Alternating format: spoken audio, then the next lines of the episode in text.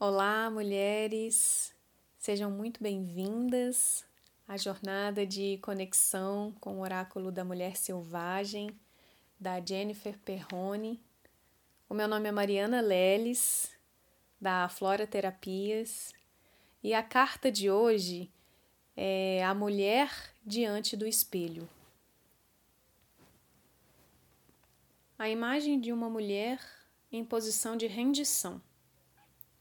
A imagem não nos permite ver, mas ela observa o reflexo no espelho sem saber que ela mesma é toda feita de vidro e está em pedaços.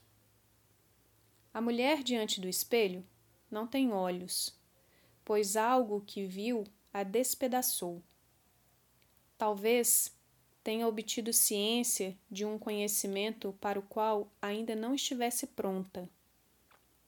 Na verdade, o que aconteceu pouco importa, mas é importante saber que ela entrou em contato com alguma situação que fez ruir o mundo de ilusão no qual vivia. Você já viveu algo semelhante? Após adquirir determinado conhecimento, a condição anterior de inocência não pode jamais ser retomada. Como nos ensina Baba Yaga, saber demais envelhece as pessoas antes do tempo. É como a borboleta que jamais poderá retornar ao estado de lagarta.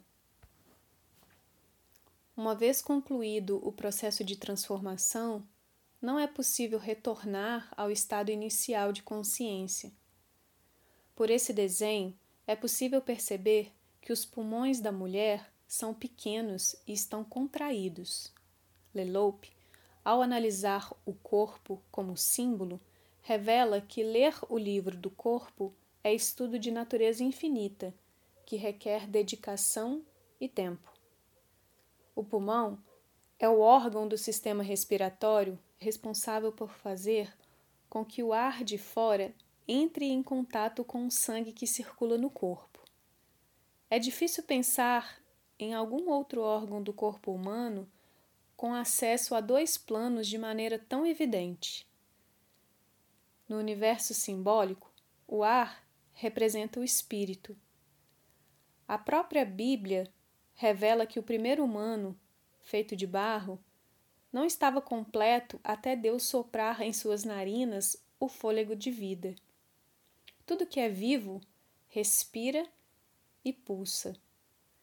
Uma criança, ao nascer, é incentivada a chorar para que o ar entre em seus pulmões. Algumas tradições espiritualistas consideram esse o momento que a alma entra no pequeno corpo. Se for assim, então somos respirados pela vida no instante do nascimento. A respiração é algo tão fundamental para a vida que todas as células do corpo respiram. Segundo a tradição dos terapeutas de Alexandria, uma pessoa gozava de boa saúde quando respirava bem, ou seja, quando ela respira com todo o seu ser.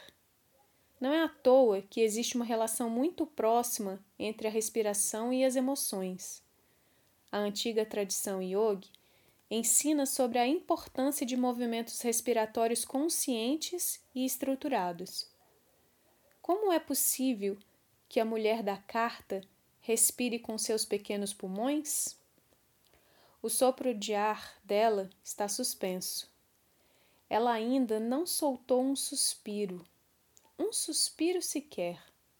O ar está preso em alguma parte do corpo estilhaçado.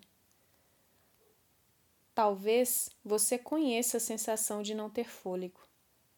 Talvez saiba como é quando todo o ar foge dos pulmões e deixa um vazio desesperador no peito.